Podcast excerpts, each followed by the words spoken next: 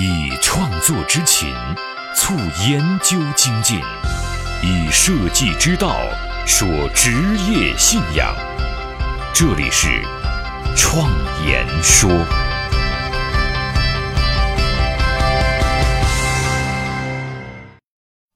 大家好，我是主持人张子健。PPT 是我们最熟悉不过的东西了，可以说啊，我们每天都在接触它、使用它、制作它。可是它也是很难驾驭的，经常会让我们无从下手。我们该如何做好一个 PPT 呢？那么首先，我们需要搞清楚 PPT 是用来干嘛的。那有人会说，这还用说吗？人人都知道。我们可以看到，大家演讲的时候要用到它，做简介的时候啊要用到它，做汇报的时候也要用到它，甚至商业计划书。也是 PPT 形式的，用途太多了，反而不知道它到底是什么了。就功能来看，至少可以分为三个用途。第一个用途就是演讲用的讲稿，第二个用途就是阅读用的资料，第三个用途是展示用的介绍。从正统的起源来看，最开始啊，主要是用于演讲用的讲稿。这一点啊。从 PowerPoint 幻灯片这个名字就可以看得出来。另外两个用途是为了便于电脑的翻阅，才逐渐的成了文章和宣传册的电子版形式。如果我们不首先确定 PPT 的用途，就很难对症下药，做出一个好的 PPT。我经常做 PPT，也经常演讲。开始的时候啊，PPT 做的很不好，演讲呢也很生硬。后来啊，我根据实践经验逐渐做了调整，PPT 有了质的改变，演讲的能力也稍微好了一些。今天啊，我就来总结一下我在这方面的一些经验。改变命运的设计力量，相伴一生的职业信仰，启迪思想的心灵碰撞，坚定清晰的。幸福方向，请与我一起设计信仰。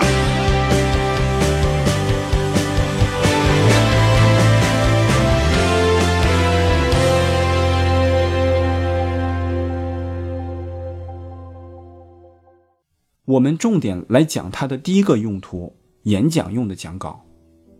说到演讲，我想请问大家，听到最好的演讲是什么样子的？是不是演讲的人语言流畅、幽默风趣、逻辑清晰？更重要的是会讲故事。这个时候你在干嘛呢？你坐在下面听他说，你的目光可能在看演讲者，但是更多的是在看屏幕。这就像是在看电影，不，更像是看纪录片，有画面有声音，随着声音啊带入某种场景。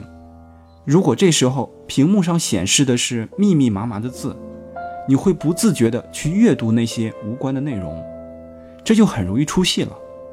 那如果换成一个简洁的大标题，或者是一张图片，亦或是一个简笔画，是不是就很容易能和演讲者所说的内容产生共鸣？所以，演讲用的 PPT 设计完全是有迹可循的。就是研究演讲现场讲者和听者双方的需求。首先，对讲者来说，PPT 就是一个提字板，它就是用来提示自己该讲到哪里了，下面还要讲什么。其次呢，它也是用来展示你的情绪的。你所要讲的内容啊，不仅仅让人听懂，你可能也希望别人感受到你的情绪，所以。PPT 在视觉层面上就是起到这样一个作用的。另外一方面，PPT 也负责描述那些无法用语言简单说清楚的逻辑关系。然后，对于观众来说，PPT 就是情景带入的道具。你在讲台上演讲，观众已经听到了你所讲述的信息。这个时候，屏幕上所指示的内容应该跟你讲的信息是一致的，并且啊，信息很简单。一目了然，这样才不至于因为要阅读或者看清楚 PPT 的内容而影响他自己的注意力。你在 PPT 当中所放的那些视觉信息，尤其是图片，观众会跟着你的讲述啊被带入想象。这样的信息是立体而丰富的，就像是看电影一样。如果你讲的内容是有复杂的逻辑关系的，那么想搞清楚这个逻辑关系，仅凭听你讲，观众的大脑之中也需要把它画出一个清晰的逻辑图，才能够搞清楚。这个时候，你已经把一张清晰的逻辑图放在 PPT 当中了。那对于他来说，无疑是最好的理解方式。我们再来说一下关于软件的问题。虽然我们习惯性的把它称之为 PPT，但是做 PPT 的工具却有很多。像我就是经常做 PPT 的人，却基本上不会用 PowerPoint 这个软件。我经常用的是苹果公司的 Keynote 软件，甚至有时候我会直接用设计软件去做。我还见过一位大神。他直接用马克笔在一张张的 A4 纸上写写画画，再用照片啊把它拍下来，在电脑里面播放这些图片，别有一番风格。总之，用什么工具啊，看个人习惯，没有区别。这也和我们今天分享的内容无关。我们今天不重点来讲美学或怎么做的漂亮，我们今天只聊 PPT 信息传达层面的问题。那么我们下面就详细的聊一下这些问题，关于 PPT 的设计技巧。一，全尺寸无边框大图，这样的一张图给人的视觉冲击力很强，很容易啊就被你带入到电影化的情境，它能最有效的吸引注意力，引起人们的好奇心和想象力。二，切记不要密密麻麻的并列信息。至少啊，要有两个层次，大小比例明显，重点突出。文字信息的大小其实就是代表了信息的重要程度。三，大字关键词，同时啊，这也是提词稿，一页一个重点啊是最好的。即使有很多概念，一页当中最多也不要超过七个。比如说，你要说一个数据，文字是这样写的。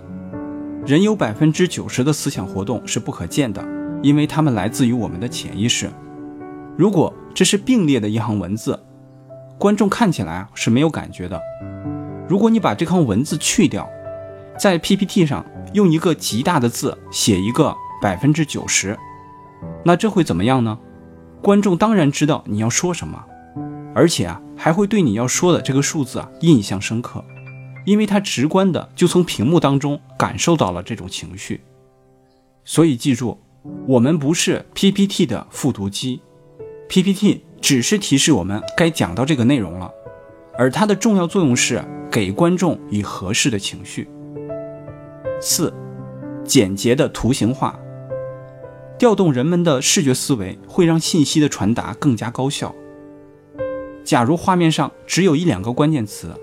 如果我们再配上一两个简洁的图形，这不仅啊能给观众以直觉的感受，更能让简单的画面富有张力。五，过度动画简短，不分散听者的注意力。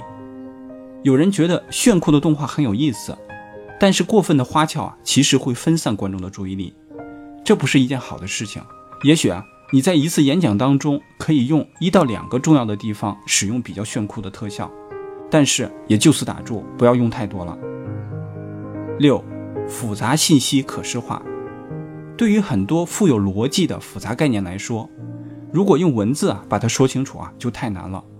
所以这时候你不妨考虑把它变成一个信息图或者是思维导图。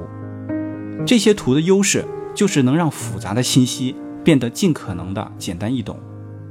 一页 PPT，如果人们不能在三五秒内知道你的大概意思，那他还不如去看书了。对于信息图的具体做法，网络上啊也有很多案例，大家可以去学习。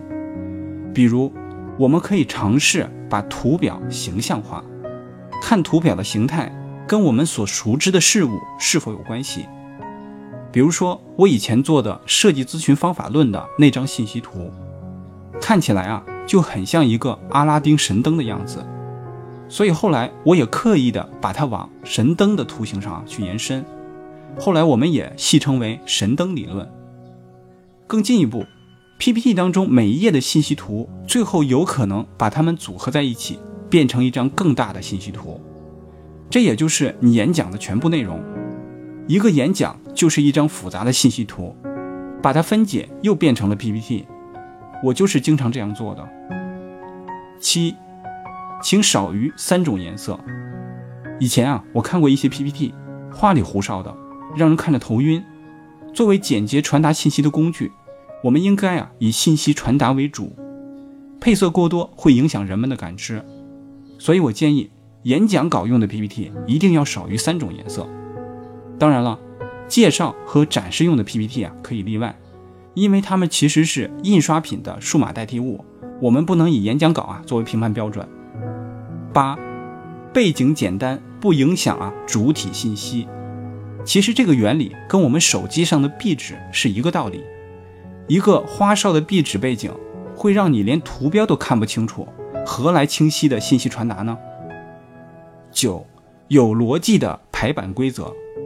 在制作 PPT 之前，我习惯先做一个 PPT 模板，把一级标题、二级标题、三级标题、内容页、插图页等等每一页的版式都设定好，甚至连每一页版式当中的文字布局、图形啊该放在哪里、颜色怎么搭配，全都安排妥当，然后再开始按照这样的格局啊填入内容。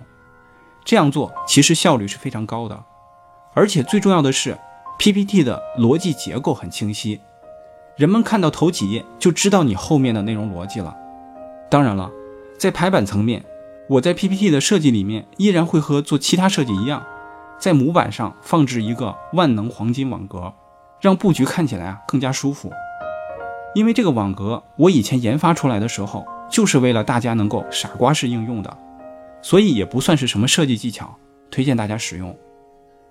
前面我们说过了一些演讲 PPT 的设计技巧，我们下面来聊一聊做 PPT 内容的一些技巧。一，从自己开始，如果可以的话，尽可能啊以故事化的形式啊来开始演讲，用自己的亲身经历来引起大家对你所要讲的主题的共鸣和好奇。二，切记不要阅读 PPT，就像很多学校里的老师。我管他们叫课本复读机。同样，阅读 PPT 的行为啊，也是对于那些花时间来听你讲座的人的不尊重。三，书面材料和 PPT 的制作尽可能分开。尽管 PPT 可以替代一部分宣传资料的作用，但是它仍然还是无法完全代替的。有时候我们要重复的做好几版的内容，那不如就尽可能的只做两版的内容。PPT 的演讲稿版本信息简化、简单易懂，和最为详尽的书面材料版本，它们的区别就有点像是电影预告片和电影正片之间的关系。预告片所追求的并不是内容的完整性，而是尽可能的把人的注意力吸引过来，让人感兴趣。如果一个 PPT 的演讲稿能达到吸引人的目的，那也就起到了它的最大作用。人们会因为它的吸引而找到正式的内容进行阅读。如果一个 PPT 太过于冗长，让人看着头大，恐怕你连吸引他的机会都没有了。四，演讲的时候尽可能穿插一些有趣的段子啊、小故事啊、双关语啊、奇闻异事啊等等，他们的加入会让你的演讲更加轻松。人们在轻松愉悦的状态之下，更容易接受别人的观点。五。十、二十、三十原则，这是一个广为流传的、非常有效的演讲原则。意思就是说，一次 PowerPoint 的演讲应该只有十页幻灯片，演讲的时间不超过二十分钟，字体大小不少于三十磅。六、关于演讲的节奏，其实一场演讲的时间线，根据你演讲的情绪起伏，应该是有明显的节奏韵律的。这和音乐的节奏是一个道理，有缓有急，有快有慢，有平铺直述，有渐入佳境，有高潮迭起，最后再来一个荡气回肠的收尾。就像音乐有不同的类型一样，这样的节奏啊也不是一成不变的，各种花样你都可以试试看。七，关于一个 PPT 的风格问题，我经常看到这样的 PPT。里面混杂了各种各样风格的图片和设计元素。PPT 在看完之后，对于这个 PPT 的视觉印象，你几乎没有记住任何东西，除了知道一些信息，仿佛你没有看过这个 PPT 一样。这就和阅读一段文字啊没有区别了。而人首先是一个视觉动物，人类对于视觉的记忆会更加深刻。如果一段信息让它跟一个视觉印象相联系，他也就能够对你所提供的内容印象深刻了。就比如我们前面说过的那个人，用马克笔在 A4 纸上画 PPT 的内容，这些马克笔所画的简笔画和文字风格。连同它的内容一起给人以深刻的印象。看过一次，我至今还记得他所讲的内容。九，关于 PPT 的制作逻辑，PPT 未动，逻辑先行，就像写文章一样，要先列出提纲。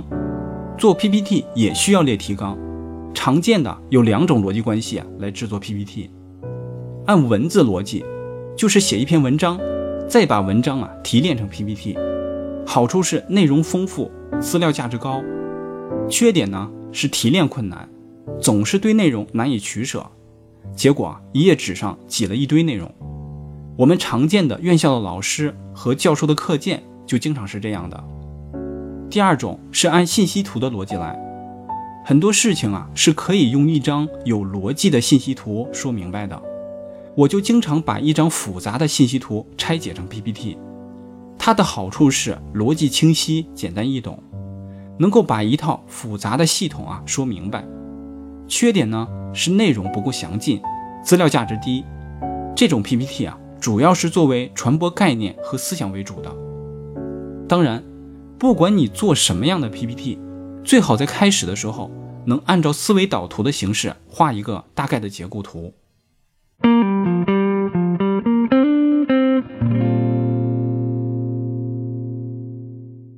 好了，我们今天的内容啊就分享到这里，祝大家都能够做出精彩的 PPT，我们下一期再见。我是自由设计师张子健，感谢大家听我创言说。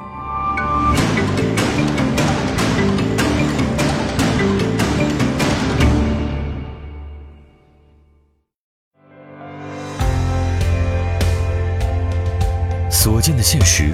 转瞬之间，必然会被改变。所闻的金科玉律，可能是路上的艰险；所感的困苦，到了明天，也许比蜜还甜。人生一世，白驹过隙，倒不如昂首挺胸，做个坦荡匠人。我是设计师。